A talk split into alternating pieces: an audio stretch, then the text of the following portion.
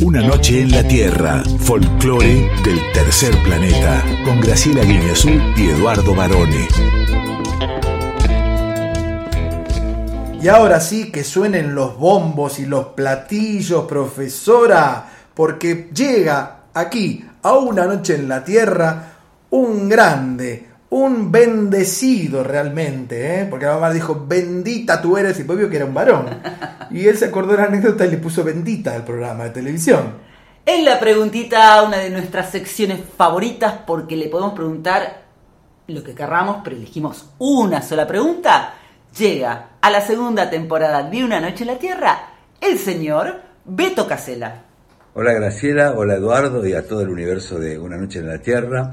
Yendo al tema, la banda de sonido de mi vida eh, arranca siendo muy chiquito en la casa de, de, de, de Thanos, que era mi casa de, viejos y hermanos mayores venidos de Italia, con Palito, Sandro, los Guaguancó que escuchábamos y escucho todavía con mucho cariño. Ya cuando pude elegir por mi cuenta a partir de la preadolescencia, y bueno, ya nos invadieron Deep Purple, Zeppelin, eh, eh, por, un lado, Crisis y Manal por otro, ya a nivel local, eh, pasando por Charlie y el Flaco Spinetta, y, y después Yes y Génesis, y todo eso. Si tuviera que elegir una canción, una por contenido emocional, tiene que ver también con, bueno, la parte de mi adolescencia cuando era importante rasgar algunos tonitos con la guitarra criolla en un día del estudiante, por ejemplo, en Palermo, eh, servía mucho para acercarse a las chicas y a mí me sirvió mucho aprender los tonos de Confesiones de invierno, esa divina canción de Sui Generis. Así que esa es mi elegida. Gracias.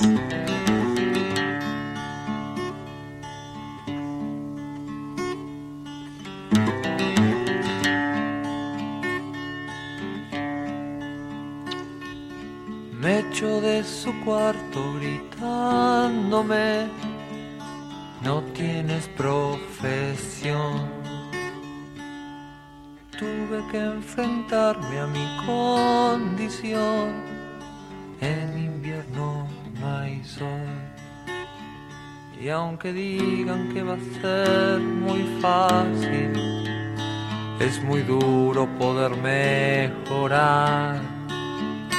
Hace frío y me falta un abrigo y me pesa el hambre de esperar. ¿Quién me dará algo para fumar o casa en que Sé que entre las calles debes estar, pero no sé partir y la radio nos confunde a todos.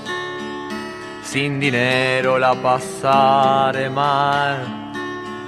Si se comen mi carne los lobos, no podré robarles la mitad.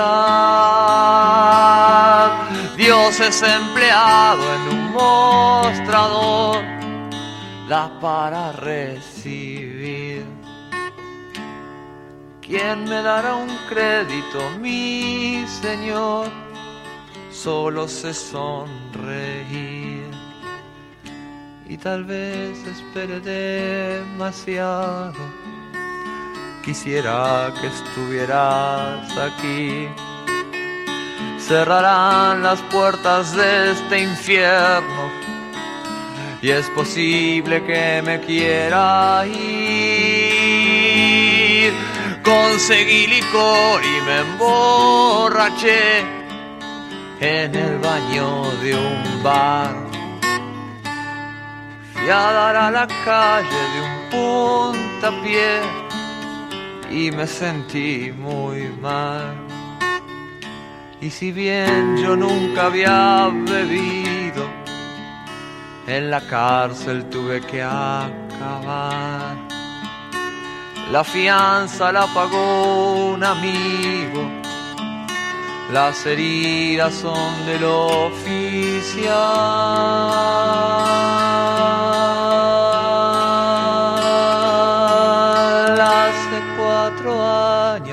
Estoy aquí y no quiero salir.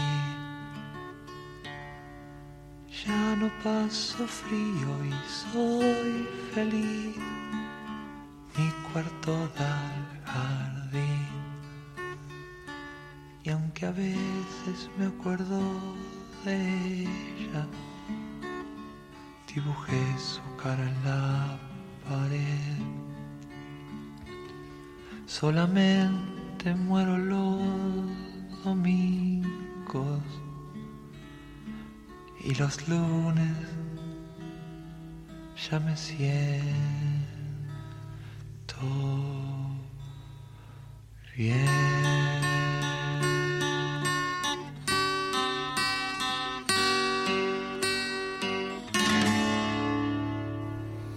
Yo, eh, ya escuchar la voz de Beto a mí me produce como una empatía. Él produce empatías, ¿no?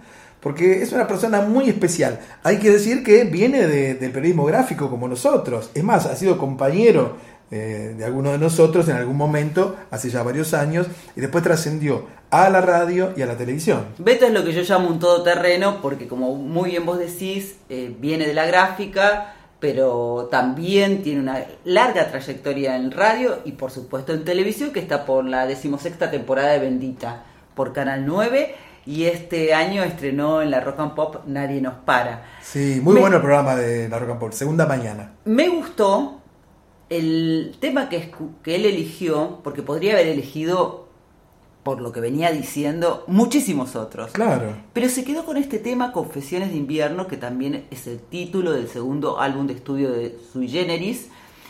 Esta canción escrita por Charlie García en 1973 y que es tan linda. Y además él confesó, me confesó, que esta canción él aprendió cuando era jovencito a tocarla en la guitarra, porque dice que con esta levantaba algunas chicas. Se hacía el pícaro Beto Casella, mire Ah, usted. pero ¿eh? me lo contó fuera Eso de- me lo contó a mí, fuera de la radio me lo contó. Es que eran otros, los 70 en sí, más allá de, de toda la, digamos, la ebullición que había y políticamente Social, política, claro. lo que económica. estaba por suceder, era un momento creativo, musicalmente hablando, muy interesante. Y aún aquellos que por una cuestión de edad no vivimos esto en tiempo real, estas canciones nos han marcado. Además se decía así, me levanté una chica, ¿no? Como si fuese le cargaran brazos. me levanté una chica, ¿no? Las chicas cómo decían, ¿ustedes cómo decían?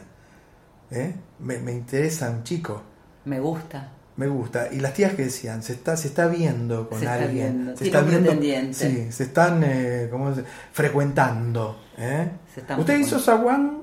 No, ¿No hizo zaguán, profesora? es que está fuera de mi época eso. Tampoco se haga la- Está fuera de mi época. Va. Lo que no está fuera No se de haga mi la época minion. es esta sección que llega ahora, que también es una de nuestras... Bueno, en realidad siempre son nuestras predilectas las secciones. Sí, porque le dan como un aire distinto al programa, es verdad. Vamos a contar una infidencia, varones. Bueno. Que cuando estábamos eh, conversando acerca de cómo hacer esta segunda temporada de Una Noche en la Tierra, si por el cambio de día, de la medianoche sábado, madrugada de domingo, a medianoche lunes, madrugada de martes, íbamos a hacer algunos cambios. Por ejemplo, la cortina musical, que la hizo especialmente para nosotros. Tijuana no responde con Flavio Casanova. Claro. Si íbamos a cambiar alguna columna, alguna sección, y dijimos, Sí. no. Yo quise cambiar una columna, pero vi que el techo se movía. Dije, la dejo donde está, mejor se me cae en la cabeza. Y a esta hora llega entonces Luz Cámara. ¡Acción! La sección de cinematografía de Una Noche en la Tierra.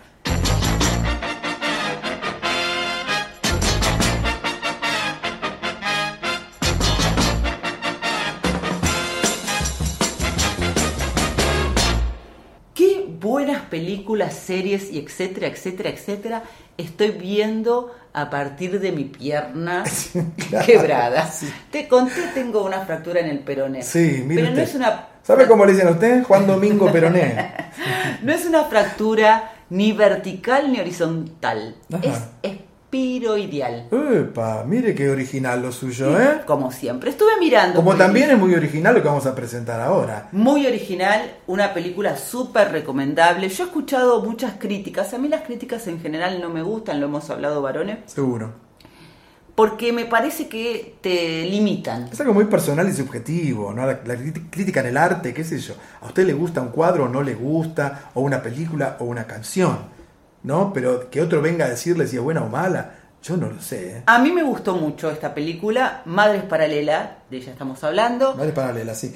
Que es la nueva película de Pedro Almodóvar, Sí, eh, que se da por una el plataforma. gran director manchego. Sí. Así. Son dos mujeres que se encuentran en una maternidad sin conocerse, con la misma fecha de parto y están en la misma habitación. Dos mujeres que tienen edades muy diferentes e historias muy diferentes, lo que las une es que las dos son madres solteras por distintas circunstancias.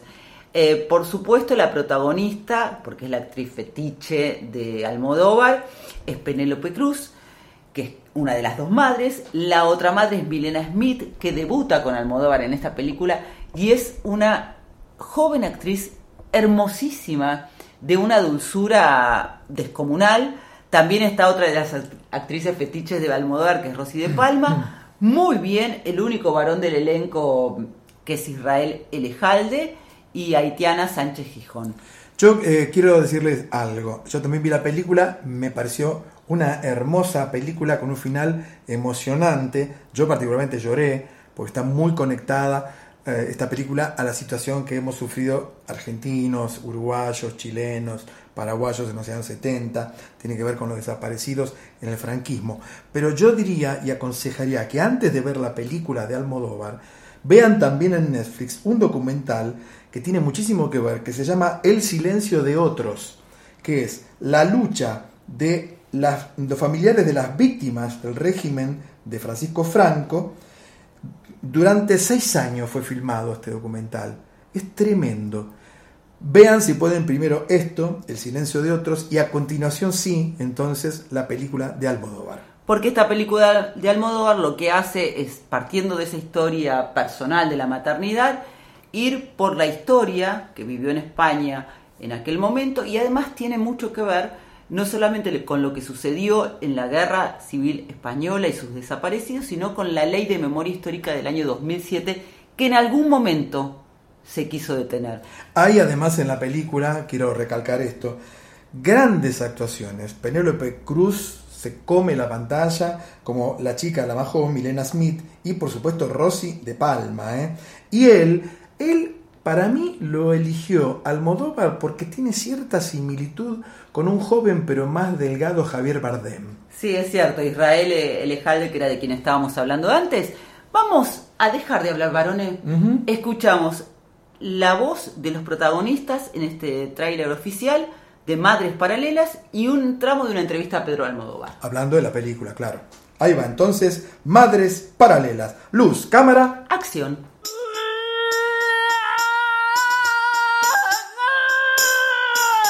A- mí me encanta la idea de tener un hijo contigo, Yanis, pero no sé si puedo permitírmelo ahora. No es cuestión de si podemos permitírnoslo.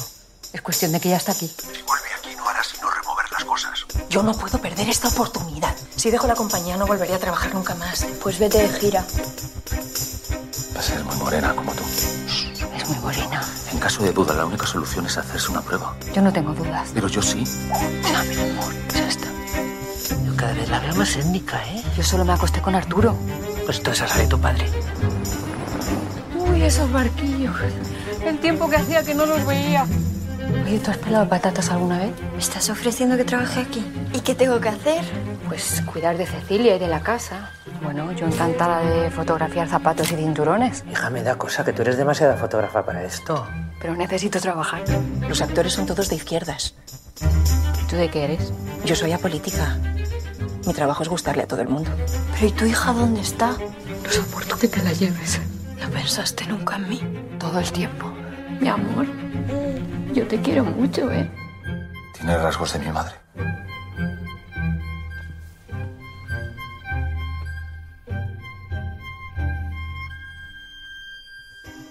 Normalmente son pocos los guiones que me salen de un tirón, son de cocción lenta.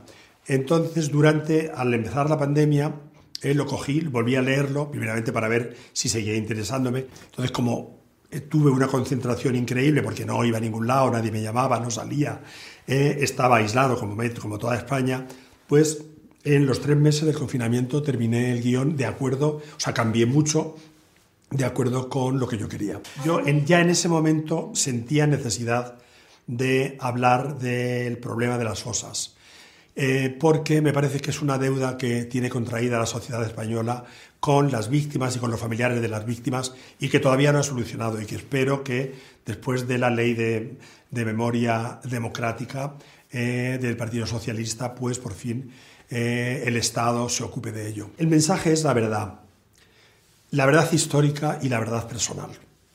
Que uno debe ser consciente de su pasado, eh, consciente sobre todo también de las partes más oscuras de su pasado, entre otras cosas para tratar de no repetirlo y para tratar de prosperar.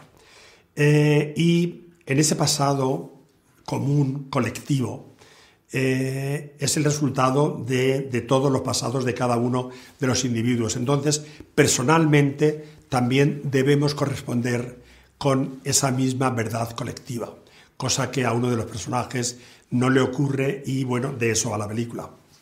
Vos sabés que a mí Pedro Almodóvar mm, es uno de mis directores preferidos. Con las buenas y malas decisiones que a veces ha tomado en sus films, siempre me parece un distinto, una genialidad la forma de mirar que tiene el cine. Todo director es desparejo, eso es inevitable. Woody Allen, Ingmar Bergman, Enrique Carreras, no importa quién y qué tipo de cine haga, es inevitable ser desparejo. Hay mejores y peores, porque entre las variables que hacen que una película pueda ser mejor, peor, más floja o más feliz, está la suerte también. El momento en que se filmó, los actores, los guiones, quién hizo la fotografía, tantas cosas, el montaje, ¿no? La edición. Qué belleza de actriz, además, Penélope Cruz, realmente. Sí, a mí me emocionó mucho Aitana Sánchez Gijón, que hace como de, la mamá de la chica más joven de Milena Smith, y realmente es una actriz. Hay un momento, ella hace de una actriz de teatro. Está ensayando una escena de Rosita la soltera que es increíble. Es para aplaudirla. Aplaudimos esta película y seguimos un poco en el ámbito del cine, Eduardo, porque nos vamos a ir a Colombia a escuchar una canción que es del año 1973 y que vuelve a, estos años gracias a una serie muy importante de Netflix que se vio entre 2016, 2015 y 2017. Exacto, usted está hablando de Narcos. ¿eh? Fue muy vista esta serie, todavía creo que se la están dando. Eligieron también la música, que hicieron eh, un, un, trabajo discográfico después con las canciones que eligieron. Y nosotros hemos puesto play a Porro Bonito por la orquesta Ritmo de Sabanas. Que me toquen un porro sabanero, que me toquen un porro es lo que quiero, que me toquen un porro sabanero, que me toquen un porro es lo que quiero. Que tiene este porro, que tiene su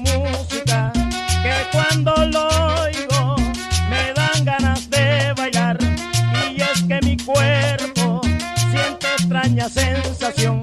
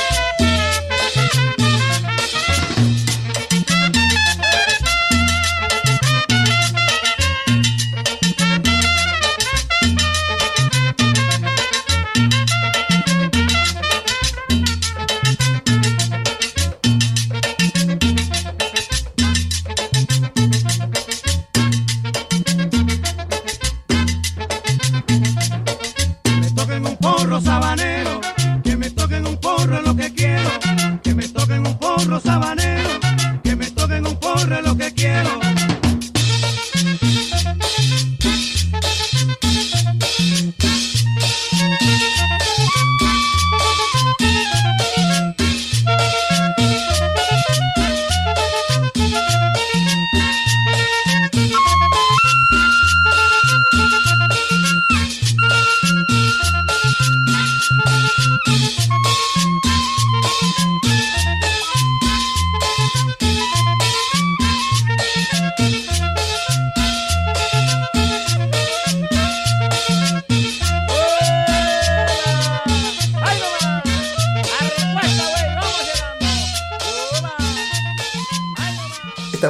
Siempre me eleva el espíritu, me alegra, ¿no? Eh, el porro, la cumbia, todos, todos estos ritmos centroamericanos que infunden alegría, inevitablemente. Porque además a partir, esto es un porro auténtico, Claro. digamos, sin interferencias todavía, y después se van uniendo con los otros ritmos como la cumbia que vos estabas nombrando, el Exacto, vallenato. van- el porro es, más bien es dominicano, pero tiene un área de influencia muy grande que por supuesto llega hasta Colombia y el norte de Perú. ¿eh? Ha sido incluida esta canción en Narcos Volumen 1, que es de 2016 este disco. Y seguimos en el cine y con una película histórica, pero en realidad no nos vamos a meter con la película, sino con la canción. También con la película, ¿por qué no? Porque yo la película la vi, era muy chiquito, yo era un bebé en brazos. Porque esta canción es un clásico de Henry Mancini, que fue además el orquestador y el compositor de música para las películas de Blake Edwards, aquel de la Pantera Rosa, ¿se acuerda? Que fue marido de Julie Andrews, aquella de la novicia rebelde. Es uno de los más grandes compositores en la historia del cine, ganador de cuatro premios Oscar, un Globo de Oro, 20 Grammys y un Grammy pro póstumo a su Mm. carrera en 1995. Y decir que yo no puedo bailar y toda la música que hemos pasado y la que viene ahora. Porque aquí llega Henry Mancini con su orquesta haciendo... El paso del elefantito.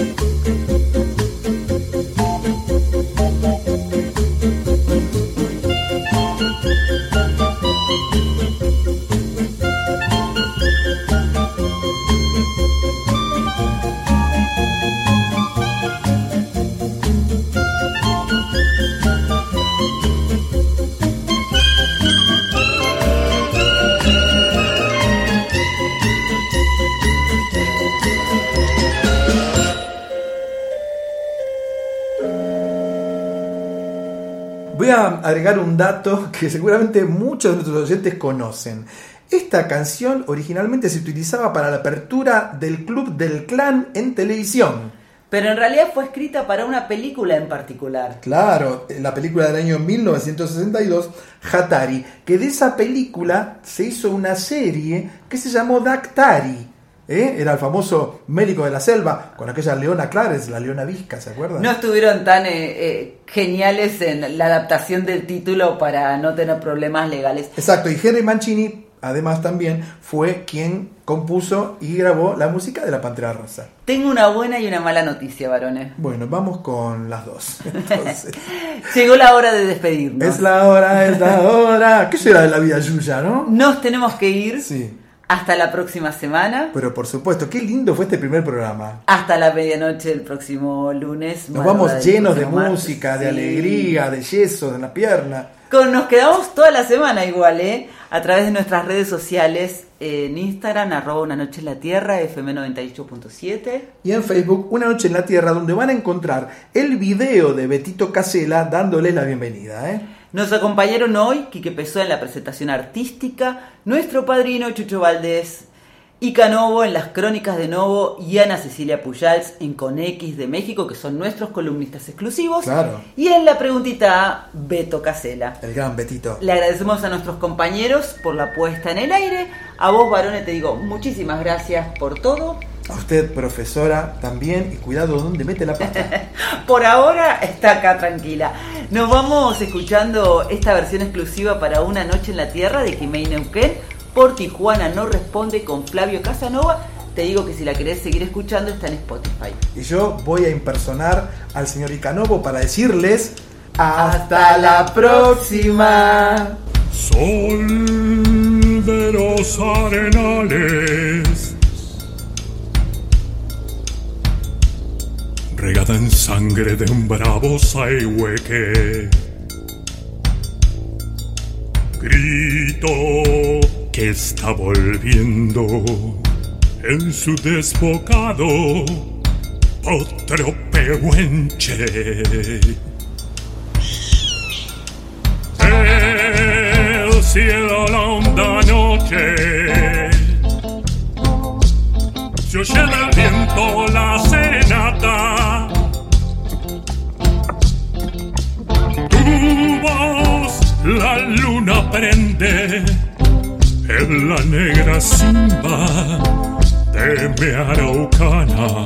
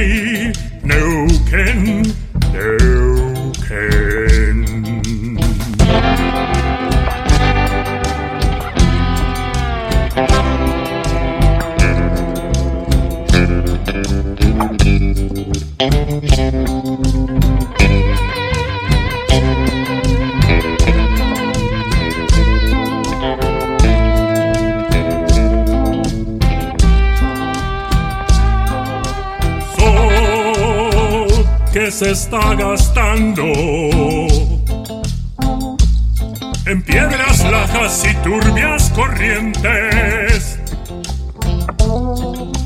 Beso la sombra india que vuelve crecida de un sueño verde.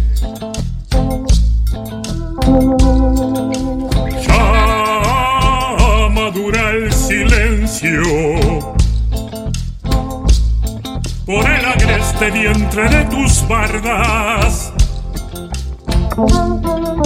Quieren dormirse, tiemblan sus entrañas enamorada.